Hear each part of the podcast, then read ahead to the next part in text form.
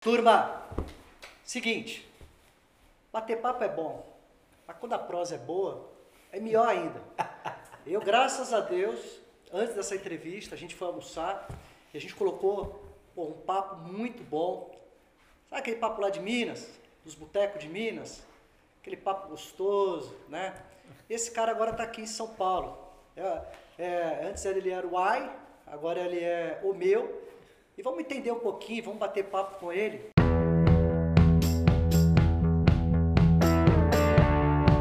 Primeiro, cara, obrigado por Que você estar isso. aqui com a gente. É um- né? é um o pro- é o prazer. professor, professor, é o pro, como é que chama? Pro? Peçanha. Pro Peçanha. Professanha. Professanha. É, é, é, cara, conteúdo e mais um pouco, né? Então a gente está aqui, obrigado por você estar aqui com a gente no canal, cara. Pô, Isso. você compartilhando aí seu tempo, ajudar essa turma aí, né? E falar de empreendedorismo, que é o que a gente gosta, que é fazer essa turma produzir riqueza.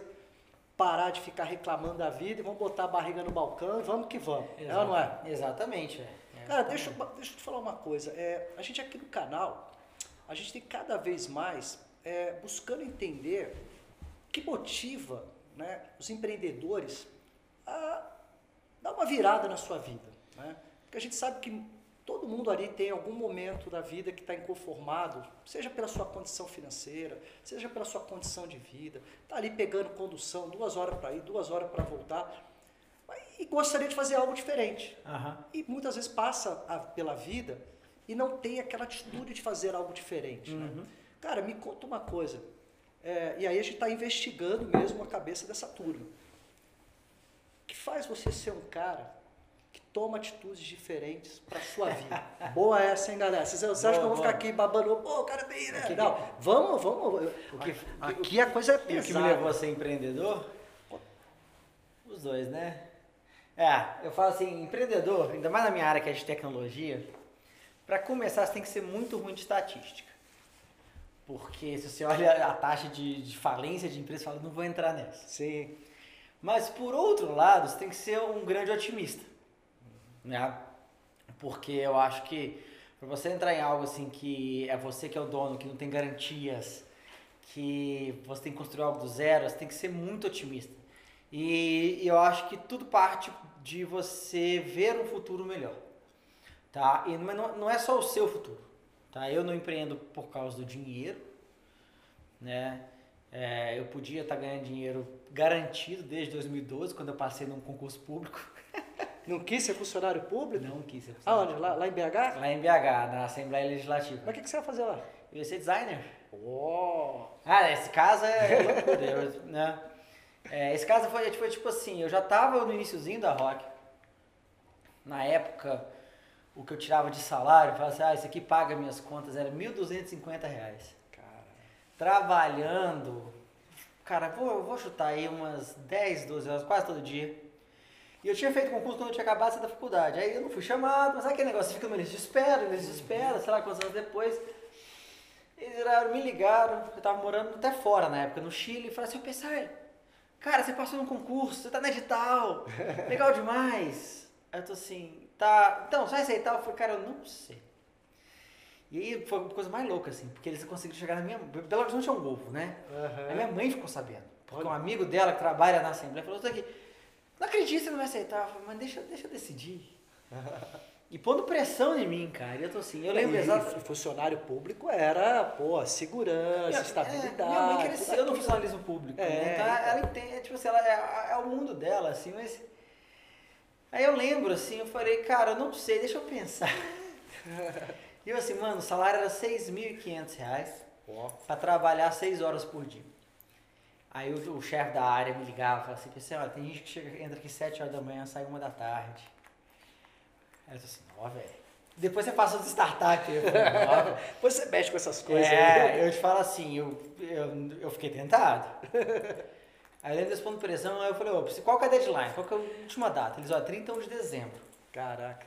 Eu tô assim, mas ele me contou, mas você pode me falar antes que eu descobri que se eu não aceito e aceito de próprio punho, a vaga tipo some, desaparece.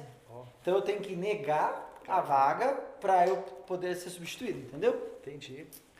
Mas bem, aí nessa loucura eu Mas demorou que... quanto tempo essa decisão? Ah, foi um mês, né? Um mês. Um mês ali de pensamento. Aí eu falei, cara, não vou. Eu tô aqui nesse negócio, começando essa tal de empresa, não chamava Rock Content ainda.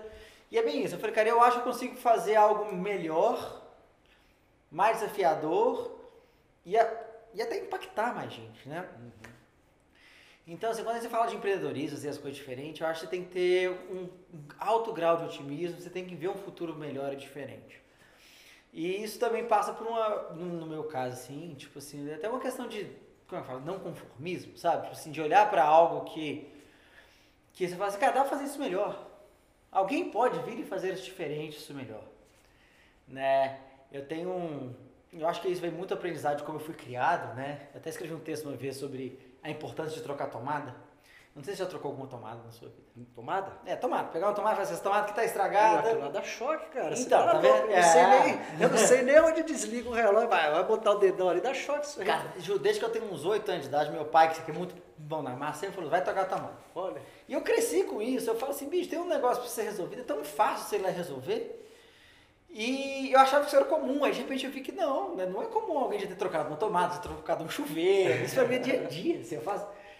Eu falo, cara, eu gosto dessa analogia, porque a tomada é uma caixinha que todo mundo conhece, que está ali na, na, na, parede, que quando ela dá problema, a maioria das pessoas olha e fala assim, cara, vou ter que, resolver, vou ter que chamar alguém para resolver, e eu não entendo como aquilo funciona, uhum. apesar de ser trivial. Só que eu falo que se eu for lá e resolver, você vai ver que não é tão desafiador. Entendeu? E você está indo lá e resolvendo a solução. Extrapolando isso para empreendedorismo, é tipo assim, beleza é, marketing, no caso da minha empresa, né? Cara, o marketing tava com, tava com problema, né? Tipo assim, marketing tradicional, muito invasivo, muito interruptivo, etc. O marketing de conteúdo estava surgindo, né? Nos Estados Unidos já existia há um tempo. Fala no Chile que você foi fazer lá. Eu fui para um programa de aceleração de startups, chamado Startup Chile. Muito legal, eles trazem gente do mundo inteiro, é, é, é do governo, e você faz um pitch e fala assim, ó, tô com essa ideia aqui. Mas você já foi para lá com essa ideia? Já fui, não é, foi algo que logo anterior ao Rock Content. Anterior, tá É, mas é da mesma área, tá? tá? Na área de conteúdo da internet. Não era marketing de conteúdo, uhum. mas era a área de conteúdo da internet. É, eu passei no programa, na época eu trabalhava e fazia a startup depois. Entendi. Então eu tava fazendo os dois. Aí na hora que eu passei no programa, eu falei assim, ó, larguei o emprego, falei, programa de desemprego, vou tocar nesse projeto lá no Chile. Assim, acho que foi uma das melhores coisas que eu fiz na minha vida. Naquela época, minha ideia era outra. Minha ideia era contratar redatores freelancer, então isso já tem muito a ver com marketing de conteúdo. Para criar conteúdo para SEO, para ranquear no Google, tem muito a ver com marketing de conteúdo, mas não para vender para outras empresas.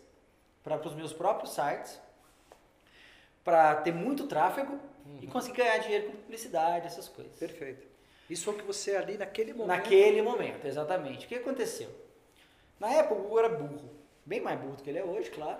Então eu consegui fazer texto que era super otimizado para o Google, mas era de baixa qualidade para o usuário final. Uhum. Então, tipo assim, ele, ele, não era semântico. Hoje você pergunta uma coisa para o Google, ele, você pode perguntar de várias maneiras. Ele pode chegar. E ele vai chegar na mesma página. Naquela época, não. Então, naquela época, se eu fizesse um post de como fazer café, é, e como fazer café de cápsula, como fazer café numa chaleira, como fazer café em Belo Horizonte, ele entendia como quatro buscas distintas. Entendi. Então, eu publicava, e era um time eu e mais dois, mil textos por mês com redator freelancer. Caraca. A grande maioria de baixíssima qualidade. E eu não estava fazendo bem para a humanidade nessa época, mas eu achava que fazia sentido, né? E isso, quais eram os temas que naquela época você já entendia que porra, era legal trabalhar em cima disso? Que, que... Nesse caso do conteúdo, eu, eu, criei um blog que chamava Como Faz. Como faz? Que era tipo assim, que era guias tutoriais, como fazer isso, como fazer aquilo. Legal. Então assim, como fazer qualquer coisa sem imaginar. Qualquer coisa sem imaginar eu tinha. Ou seja, não era bom. A verdade é essa. E aí o Google lançou uma atualização de algoritmo, né? Ele tem um, a famosa Panda, que ele começou a atacar essas empresas que fazem conteúdo ruim. A maior do mundo era uma empresa de bilhão de dólares, chamava Demand Media. Cara, desapareceu do mapa nessa. Quando a gente viu isso, eu estava tocando nessa empresa, o Edmar e o Diego, meu sócio, estavam tocando uma outra que era um algoritmo para te ajudar a saber o que escrever, então eu usava o, o, o sistema deles. Eu falei, cara, isso aqui não vai dar certo. A gente precisa fazer o quê?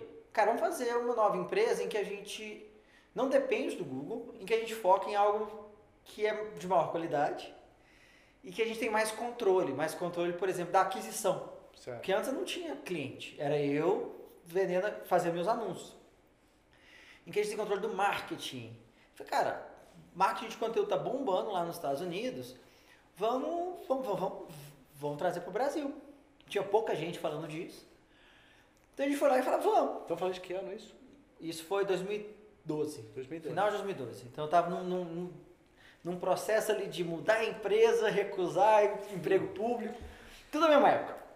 E Pô, decisão cruel, hein? Foi, foi. E aí, cara, dali aí. frente, como é que foi o processo de crescimento da- da- do teu negócio? Ah. Conta um pouquinho dos perrengues também. Tipo, perrengues? É, igual de saber mesmo. Né? Então a pessoa quer só mostrar a tua empresa bonita lá pra tudo. Ó, gente, é o seguinte, o cara é bonita pra caramba, o cara dá palestra pra caramba, o cara já escreveu livro. Tá, tudo bem, isso aí é o lado bonito que todo mundo já viu, tá aí pra internet. A gente quer saber os perrengues e aí exatamente o seguinte, como é que a tua mente, cara, canalizou sempre pra coisa caminhar bem, pra... Porra, vamos lá, cara, vamos sair desse problema e vamos continuar, vamos continuar a luta. É, o problema de falar perrengue é que a gente vai ter que fazer uma temporada inteira aqui, oito episódios. É isso aí, galera. ó, Não, ó. Peçanha e seus perrengues. Não, mas vamos, vamos, vamos falar história, que é interessante. Vamos falar assim. acho que eu gosto, porque no final das contas, Só aprendizado. a gente né? acertou muito. A verdade é essa. Mas pra gente acertar muito, a gente errou muito, claro. Mas o importante é você ter um sistema. Aham. Né? Tipo, assim, é como você encara os problemas, como você encara os erros. Né? E quais são os princípios que guiam as- o, o que você está fazendo. Então, por exemplo, quando a gente começou a empresa, ali pequenininho, né? Tipo, a gente ainda tinha dois negócios. Um, vender conteúdo para os clientes. E a gente tentou manter a questão do blog, que eu falei, blog de Sim. tutoriais. Pô, tinha um milhão de sessões por mês aquele blog. Cara, Cara, e a gente foi, vamos, vamos embora. Isso foi 2013. A gente ficou seis meses nessa, até uma hora que a gente falou assim, cara, não dá pra tocar dois negócios. Super treta, né? A gente assim, e agora? Ah, a gente teve que matar o negócio do blog ali, que ainda tinha, cara, ainda tinha 400, tinha caído muito por causa do Google. E Pô, isso mas é uma decisão difícil. foi uma decisão difícil, Porque porque era teu filho que você colocou no mundo ali, né? e já dinheiro, pô. É, Você conseguia. pô, o filho, filho já tava quase adolescente já. É. Então, assim, foi uma decisão difícil que a gente foi lá e trouxe, fizemos, assim, foi uma decisão acertada, mas que na época foi muito difícil de tomar. Hoje em dia é óbvio, mas na época foi difícil de tomar. Aí depois de 2013, cara, foi o seguinte, a gente tava trazendo um cliente, a gente colocou uma meta, eu e meus sócios. A gente falou assim, aí em seis meses a gente tem que ter 100 clientes. Se a gente não bater 100 clientes pagantes em seis meses, a gente fecha, fecha o boteco, vai fazer outra coisa. Aí você vai ligar pro cara lá do emprego, É, lá, o cara lá do... vou do- ligar, ligar. não tinha mais jeito, foi Assembleia. público, aí E aí a gente foi, cara, tipo assim, fomos trazendo cliente, trazendo cliente, vendendo, cara, coisa que eu nunca fui de fazer, porque eu sou de computador, ficar atrás do computador, vendendo, correndo atrás de cliente, não sei o quê. E realmente, a gente conseguiu 100 clientes em seis meses. Que legal. Só que, como é que a gente fazia? Tudo avacalhado, né? Tipo assim, o cliente vinha, ia lá conversava com o cliente, falava, e aí, você quer? Vamos, vamos fechar? Vamos. Aham. Na hora que fechava, na hora que eles davam um ok, a gente jogava lá, fechamos mais um cliente. Pô, que legal. Tocava sininho? Tocava sininho ou não? Ah, a gente comprou um gongo. Ó. Ah, o cara, Comprou cara, um gongo, cara pensa grande, hein, meu? É. Você, você vai falar assim, "Pô, você é um sininho, Não, o cara já a compra um gente, a gente comprou um gongo. É, mas é completamente errado você comemorar um cliente na hora que você consegue um ok. Isso a gente vai aprender depois, é aprendizado. tá. Porque assim, cara, cada um ok, pra ele mudar de ideia. Sim. Tanto que hoje só vira cliente depois de contrato assinado, pagamento feito, É né? isso aí. Mas beleza, voltando naquela época. Então a gente põe cliente pra dentro, põe cliente pra dentro e fala assim, beleza, tá subindo a quantidade de cliente. Só que a gente era muito focado na aquisição, marketing rodando, e a gente não estava muito preocupado com retenção. Então, sei lá, pelo terceiro, quarto mês, começou a aparecer uns clientes, falou assim, "Ô, então a gente quer cancelar, não, não, não cancela não, fica aí só um pouquinho. Segura aí um pouquinho. Porque a gente queria bater a meta de 100. Dava desconto, dava... E por que esse número 100? Ah, tá nossa Sei cabeça. lá. É um número redondo bonito, né? Tá tomando uma gelada lá, É, vamos que vamos. É, é, não, mas eu sei por quê, assim. Por quê? Não por que sei, porque é um número redondo. Podia Entendi. ser 97, podia ser 125. Não, mas 100 é um número bonito. É um número bonito. 10, 10 também, 10, 100. né? É, mas por que não 10? Isso é importante. Porque o que a gente queria provar é que tinha demanda para o nosso produto. Tá? Então a gente não estava ali, a gente estava pensando em escala, a gente não estava pensando em receita. Entendi.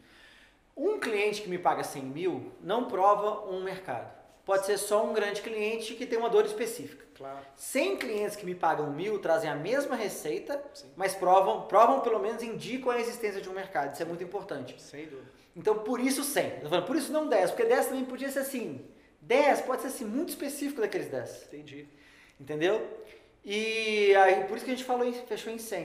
Todo mundo sabe que o marketing ele é importante para o negócio, mas o grande desafio é como é que você mensura resultado disso. Exato. Então, quando você tem as empresas já com uma estrutura maior, que tudo isso já faz sentido, ok, os caras já sabem como é navegar por tudo isso. Agora, quando você vem para o mundo das médias e das pequenas, é, o desafio é muito grande, porque se o cara não está ali habituado com as estratégias, ele, ele acha que assim, pô, estou pondo dinheiro, mas não estou vendo resultado. E, e- e isso mudou? Como é, que você- está vendo as coisas, cara? Não, assim, o pequeno ele é muito mais sensível a questões de preço também. Né? Ele quer Claro. saber se para cada um realzinho que eu pus, qual é o retorno mais imediato.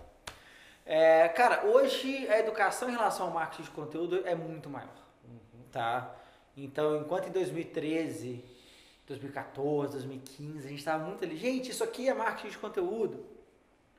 Hoje é mais assim, eu sei o que é marketing de conteúdo. E agora a gente está no papel mais de, cara, como que implementa o jeito certo de implementar. Perfeito. Tá? Então isso mudou muito. Então hoje a resistência não é mais se eu devia fazer conteúdo, é mais entender como funciona. Né? Então isso mudou. Mas ainda assim, assim, a pequena empresa ainda é pequena empresa, sabe? Então, Sim. a- o marketing de conteúdo de uma pequena empresa, ele tem que ser abraçado e ele tem que ser muito eficiente. E ele, por exemplo, se eu tenho ali que vender amanhã, eu não vou fazer conteúdo. Hum. Agora, entendeu? Ou pelo menos conteúdo de blog, SEO, essas coisas. Não, cara, você tem que ir lá e fazer o que te dá dinheiro amanhã, Claro. né? E aí se você começa a crescer um pouco, você tem, você tem braço, aí você consegue vai, vai diversificar e fazer sua frente de conteúdo, assim. Então, isso mudou bastante. Nas pequenas, eu acho que a mentalidade pode ter mudado, não adianta, a dinâmica de uma empresa muito pequena, uma PME é, é diferente. Nas empresas grandes agora é diferente, tem muito mais abertura, né? Para fazer conteúdo, então tá muito mais fácil. É, então hoje a gente vende para grandes empresas, o que era impossível em 2013, 2014. Imagina uma grande empresa é, ir lá e contratar uma startup de 2013. A gente fechou o ano com 12 pessoas. A gente, a gente era piada entre as agências de publicidade de Belo Horizonte. Sério? O que, que eles falavam de vocês? Conta pra gente aí. Ah, vocês não, vocês, esse negócio aí não vai pra frente, vocês não fazem o serviço direito, vocês não são criativos. Essa a gente escutava muito. Ah, é? Porque, é, porque o marketing de conteúdo, né, boa parte dele, quando você fala assim de construção né, online, é, é muito baseado em dados, sabe? É escrever texto, mas você faz pesquisa, você levanta dados, etc. Sim. Cara, a agência de publicidade, principalmente as tradicionais da época, é, não sei, é criatividade, é o prê- prêmio que você vai ganhar. Então, assim, esse negócio desses textos sem graça, nossa, ih, já teve caso de funcionário me obrigar em, em, em balada, com, brigar em balada com, com gente de agência, porque, né, tipo assim, já de galera da rock, é, você começou a tirar onda, você não dar em nada, isso, isso é muito engraçado, esse cara é gente boa. E eu lembro, assim, ele era estagiário, na verdade, e na época, é, o salário dele era, tipo, assim, 800 reais, se ele batesse a meta, era 800 reais e um fardo de cerveja. Opa!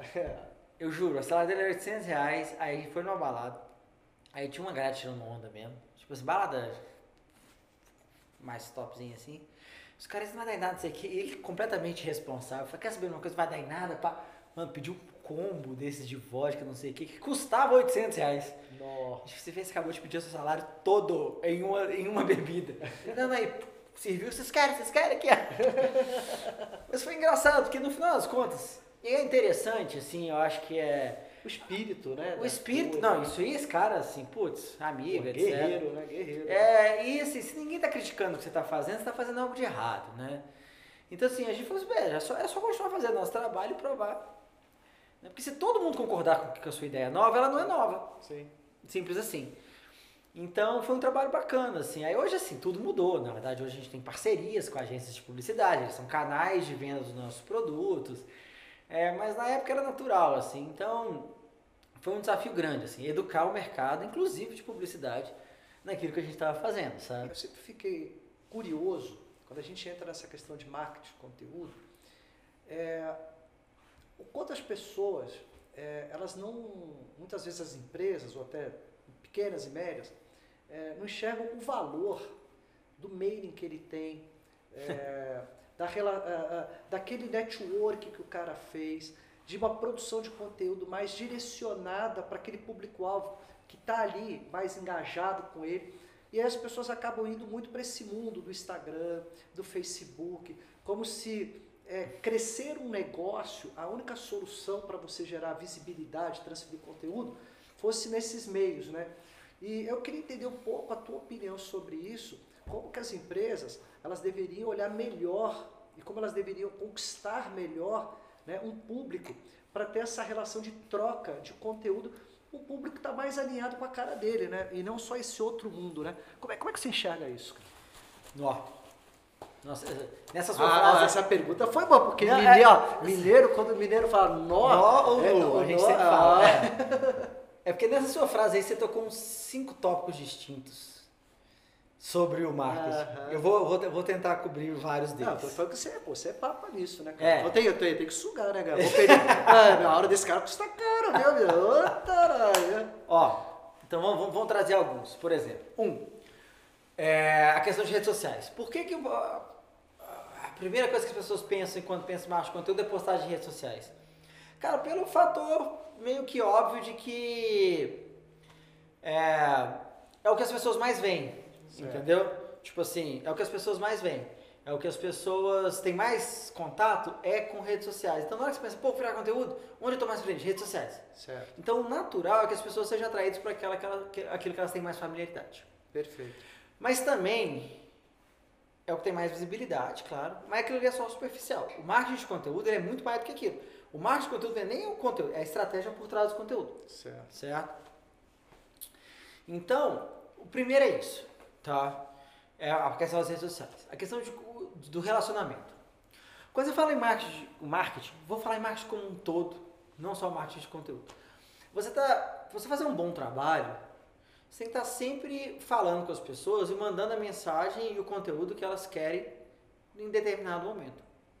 O problema do marketing muito tradicional é o quê? Ele, ele tenta o tempo todo te vender. Você não está pronto para comprar e está tentando te vender. Ele está tentando te vender. É muito transacional. Um marketing bem feito, ele, ele, ele é diferente. Você tem ali o Instagram, você tem a mídia paga, você tem o Facebook. Você está construindo ali, mas é, você tem que ter o transacional. Óbvio, porque você tem que vender. Mas você tem que ter o, o, o educativo ou o, o de entretenimento. Você tem que ter é, conteúdo para todas as etapas. Então não é só uma questão de você não, tipo assim, só focar em, em quem, em quem é mais engajado. É você ter uma estratégia para cada uma dessas pessoas e para cada uma das, dos momentos da jornada. Aham. Tá? Eu, eu acho que esse é o principal. Então, por exemplo, as pessoas têm que aprender com você, mas ao mesmo tempo elas têm que ver sua propaganda em algum momento. Se você conseguir direcionar para as pessoas que você visualizou, cara, tudo isso é marketing. Propaganda é conteúdo, cara. Propaganda é conteúdo. Propaganda é um tipo de conteúdo que está ali tentando vender. Sim. O que, que faz um conteúdo ruim? Vários fatores, mas um dos principais, quando ele chega para você no momento errado. Então, uma propaganda que chega para mim quando eu não quero comprar é um conteúdo ruim. Uma propaganda que chega para mim quando eu quero comprar é um conteúdo bom. Sim. Entendeu? Eu vou dar um exemplo aqui. Pão de açúcar me mandando promoção de cerveja especial, 50% de desconto que aconteceu ontem. Ô, Mano, conteúdo ótimo! excelente. Eles me conhecem porque eu tenho lá o aplicativo deles. Sim. Entendeu? Então, já sabe um pouco da tua experiência de consumo, né? assim, eles estão coletando dados para isso, né? É. Então, assim, mas não deixa de ser um conteúdo, certo? E aí, só que aí vem um outro fator que entra nessa conversa, que é o seguinte, beleza, tem que ter toda a jornada, você tem que, você tem que pensar em, em, em, em quem é mais engajado, quem é menos engajado, você tem que adequar o conteúdo para aqueles momentos, tá? Eu tenho uma hipótese e eu vou trabalhar para que isso aconteça, que daqui a cinco anos o termo marketing de conteúdo não exista mais, quero matar marketing de conteúdo, quero que seja tudo marketing, porque também, para não ter essa separação também que a galera acha, né? Tipo assim, antes você faz marketing de conteúdo você não faz mídia paga. Aham. Cara, é uma jornada só, cara. Lógico, E, e pontos de contato distintos. lógico. É, no eu- eu- muitas pessoas já vieram pra mim e falaram assim: Ah, PC, mas você acha que conteúdo vai resolver tudo? Eu falei, nunca falei isso. Só porque eu falei bem de conteúdo, não quer dizer que eu tô falando mal de, de mídia paga. A jornada tem que levar em conta. Mas tocando em redes sociais, aí tem uma coisa que eu defendo muito. Construa sua própria audiência. É, não, não construa sua casa em terreno alugado. Eu acho que essa é a principal. Rede social vai ser sempre terreno alugado. É, tipo assim, vou pegar rede social principalmente. Vai ser sempre terreno alugado. Mídia paga é, sempre, é literalmente terreno alugado. Sim. Qual que é a vantagem de terreno alugado? Eu pago, a casa tá lá, no dia seguinte eu tô morando. Uhum. Parei de pagar, eu tenho que sair. Sim. Quando você constrói o seu, né? Você põe dinheiro, cara, não dá pra morar ainda, porque eu acabei de, de terraplanar aqui. Sim. Você põe mais um pouco, não dá pra morar ainda, porque não tem teto. Mas uma hora tá pronto. Depois que tá pronto, é seu. Sim. Você controla quem entra, quem sai, você. Se você até parar de pagar, você não é, ninguém vai te despejar. Tipo assim, E, e, e aí, em cima disso, você- você você olha um pouco os canais como o Telegram, como, ou seja, você, é, ente- você realmente entender quem são os possíveis compradores da tua solução Isso. e agregar esses caras em algumas soluções tecnológicas que você esteja muito próxima dele e aí focar mais isso. Seria um pouco isso, É criar canais que não dependem de terceiros para você alcançar o seu público. Entendi. É não ser refém de algoritmo. Tá.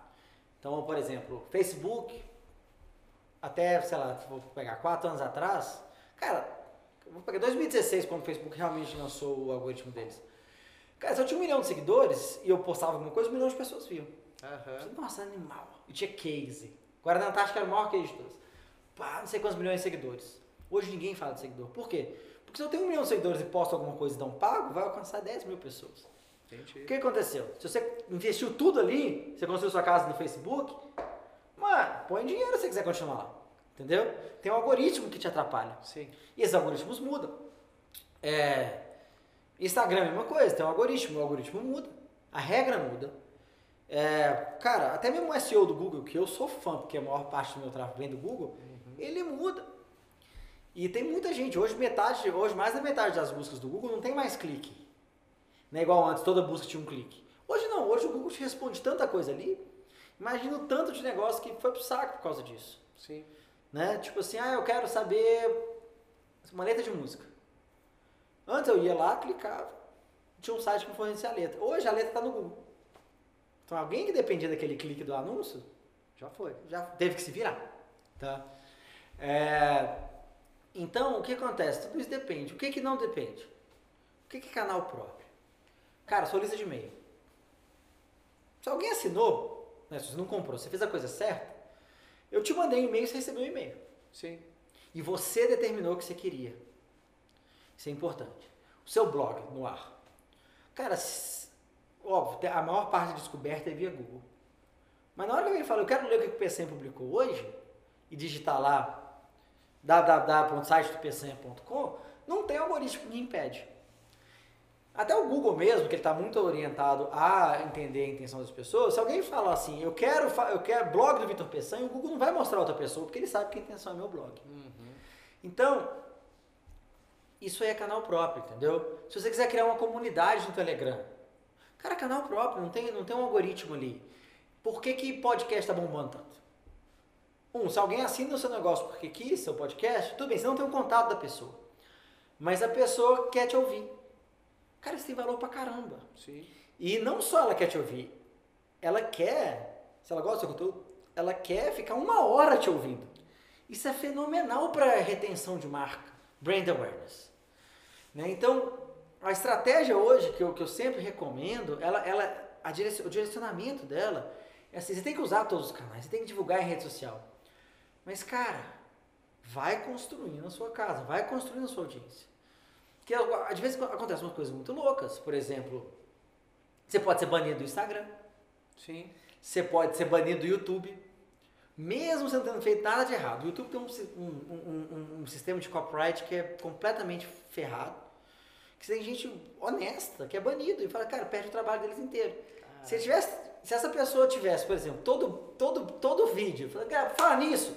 Seguinte, eu tenho um vídeo aqui, gostaram, gostaram do vídeo? Se você clicar nesse link, assinar meu newsletter, você vai ver o making off, ou você vai ver 5 minutos extras. E aí você monta seu e-mail. Aí, cara, fazendo direitinho, é seu.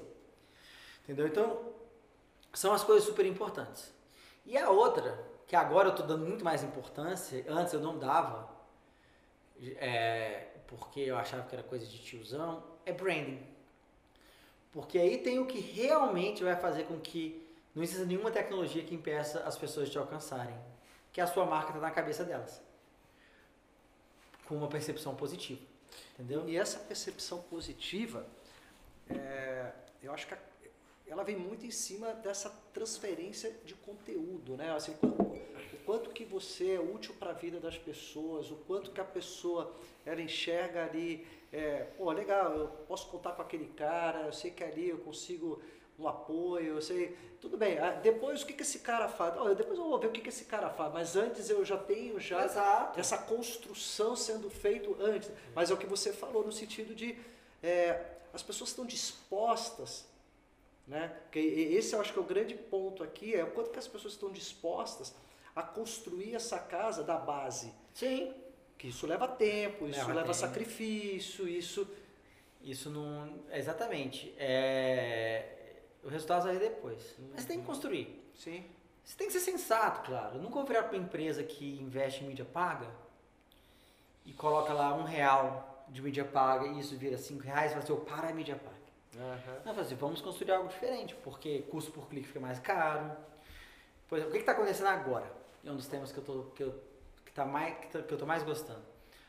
É, o, o, as empresas estão limitando o acesso a dados porque elas são boazinhas? Não, porque se elas não fizerem isso, os governos vão vir e acabar com o modelo de negócio dela. Não sei se, tipo assim, a Apple e o Facebook estão numa briga Sim. homérica. Por quê? Porque a Apple virou e falou assim, ó, a partir do iOS 14, você... Toda vez que você instalar um aplicativo ou nas configurações, eu não sei, que eu não, sou de Apple, mas tipo assim, quando você instalar um aplicativo, ele vai te perguntar, você quer que esse aplicativo compartilhe os dados com outros aplicativos, você pode falar sim ou não.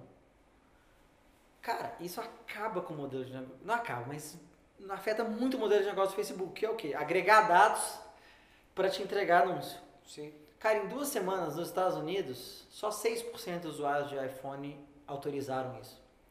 O que, que acontece quando o seu anúncio é menos direcionado? Seu custo por clique dispara, é o que está acontecendo. Então imagina que você estava acostumadinho a pôr um real e tirar quatro, um real e tirar quatro, de repente você tem que pôr 3 reais para tirar 4. Entendi. Entendeu? Isso é depender dos outros. Isso é terreno alugado. Então, assim, cara, tem que, então, então você tem que depender. Então, quando eu falo assim, putz, eu tenho 6 milhões de pessoas que veem meu blog. Cara, eu tô, tô longe de fazer 6 milhões de clientes por mês. É uma fração, uma fração disso. Mas são 6 milhões de pessoas por mês que estão vendo minha marca. Claro.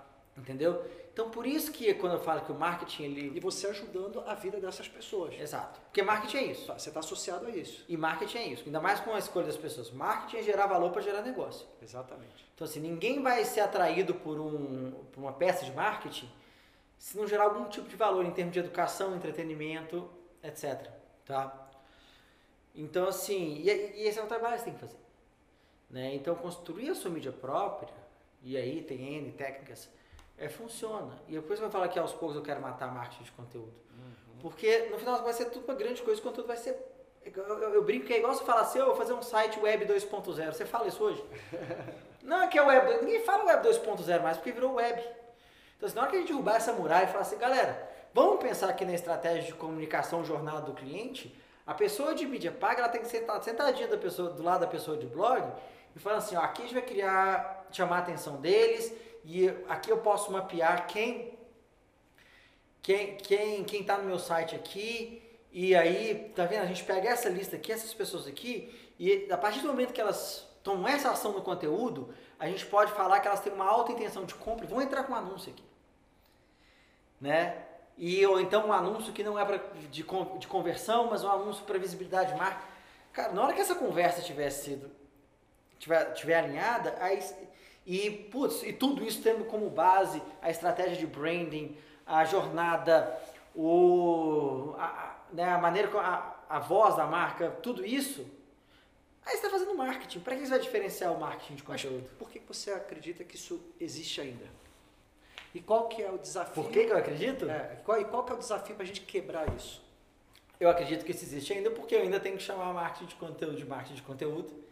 Porque se você vai em empresas grandes, E aí eu conheço muita gente de vários departamentos. São departamentos separados às vezes. Aham. Tipo assim, eu tenho aqui um departamento de conteúdo editorial e eu tenho um outro departamento que é aquisição. Entendi. Eu já vi vários modelos assim. Mas assim, cara, mas é uma, é é uma pessoa só, é um cliente só, sabe? Então assim, você vê isso em- na estrutura na estrutura organizacional de vários departamentos de marketing, Uhum. Na maneira como as estratégias são montadas, né, que, que é uma muitas vezes consequência da estrutura organizacional, entendeu? Na maneira como as coisas são ensinadas, pouca gente falando dessa, jun- dessa junção, entendeu? É, é onde eu ainda vejo isso muito, assim. É, porque é, é, eu, eu, assim, eu vejo um pouco né, é, da história do marketing, de algumas coisas, né? Mas você imagina que lá atrás, basicamente, a gente informava. Depois a gente estava entretendo as pessoas, né? E, e- e hoje em dia, é, é, se você realmente não tiver o marketing de conteúdo ali muito presente em cada estratégia de cada empresa, é, as pessoas elas vão se meio que desi- se desinteressando, né, de ficar recebendo muita coisa ali que teoricamente não, É, não interessa elas. que não interessa muito, né? Exato. E, e- e- e- e, querendo ou não, com as mídias sociais, a quantidade de informação que chega hoje para as pessoas é uma coisa absurda. E o que faz você parar e ver um post ou ver um vídeo, sei lá, não importa, né?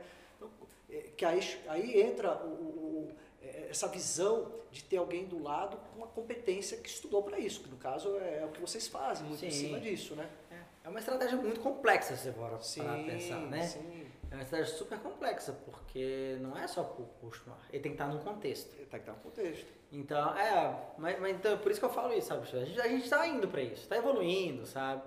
Eu só vou pôr pressão. Do meu jeito, sei lá como é que eu, sei lá como é que eu faço isso, mas hoje em dia eu falo isso, assim, tipo, cara, vamos tentar separar menos, tirar os silos, sabe? É, porque você tem pressão, você tem, você tem que entregar resultado. Sim, sim. É, hoje, se você é diretor de uma empresa, se você se leva de uma empresa, não dá, CMO de uma empresa, não dá mais pra você ficar só na. Sim. Ah, não, tá aqui minha marca, tá aqui bacana. É, de todo, quando você fala de executivo, se level, Sim. CMO é o que fica, em média, menos tempo no carro.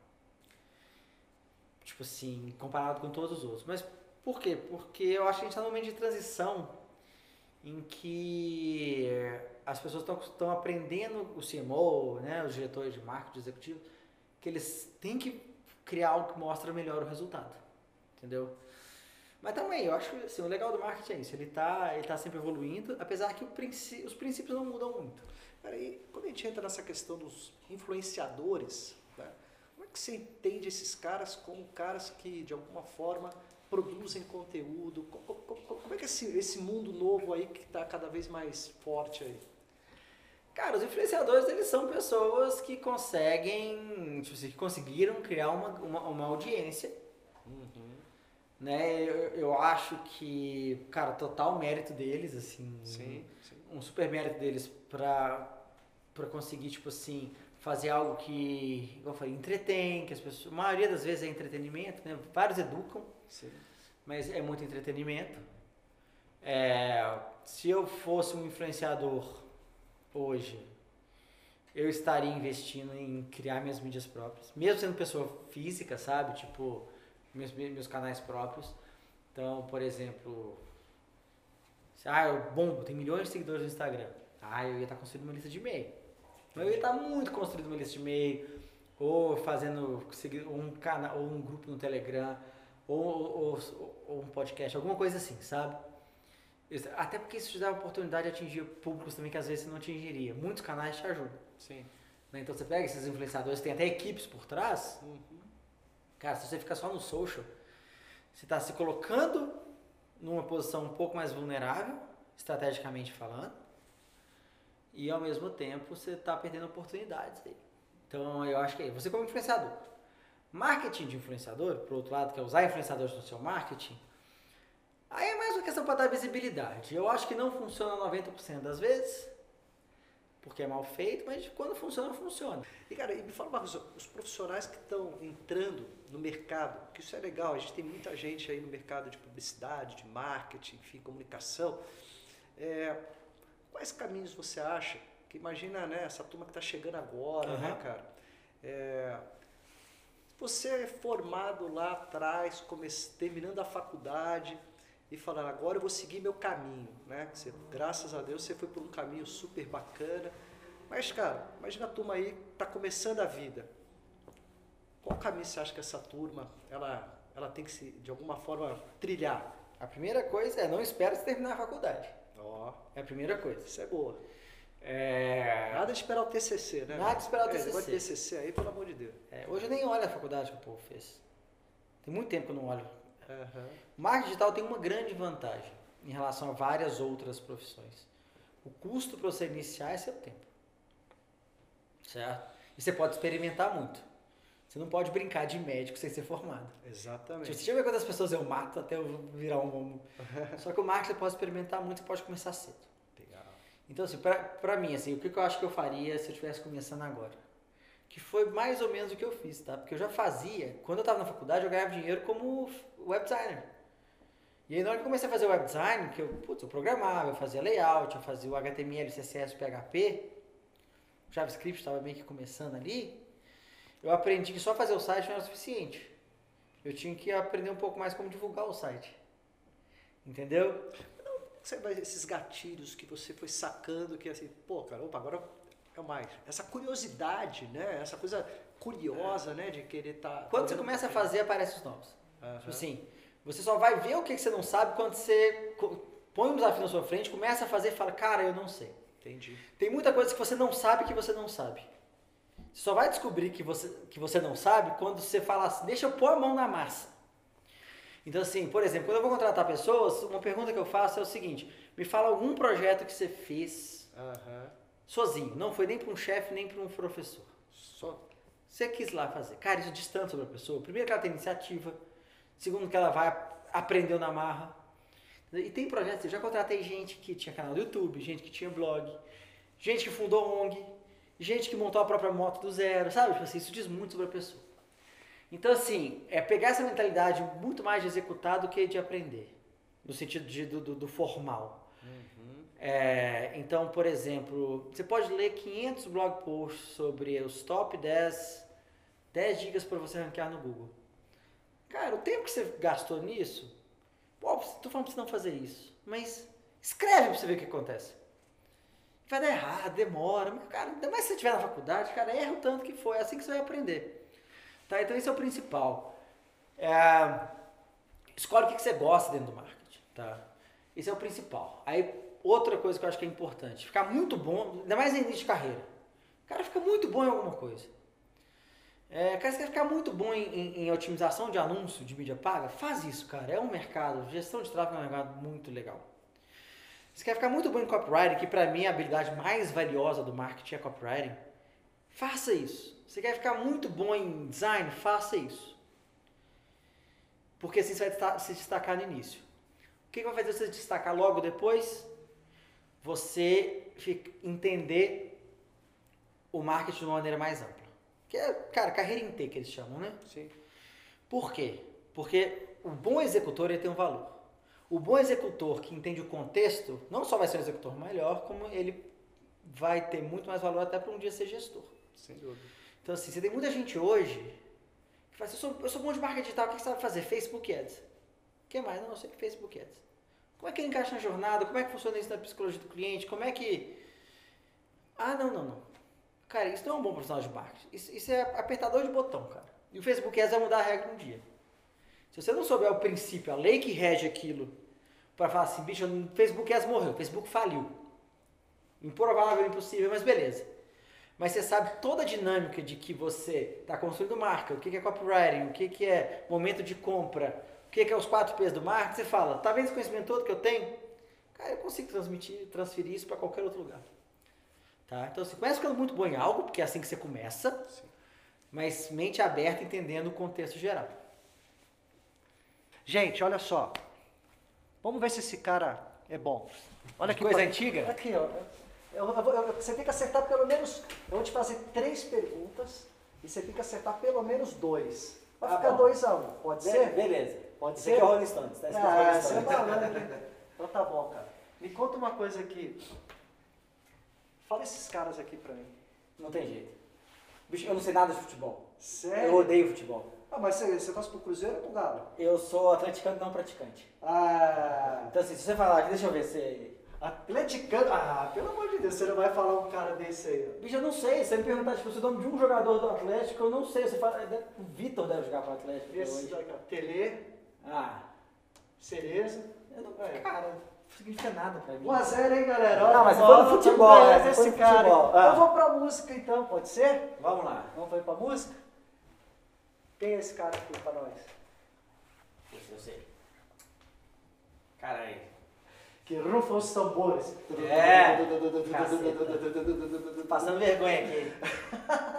Esse é o, esse é o BB King? Ah, saiu bem. Ah, não. É. Isso aí é bom, BB King. E É. agora vamos puxar o filme aqui então, né, cara? Que eu acho que é legal também. Que é essa dupla dinâmica. Esse- Esse é o poderoso chefão, você faz. Ah, Né? Alpatino e Marlon Brando. foi fácil, né? Essa foi fácil, essa foi fácil. Saiu bem, galera.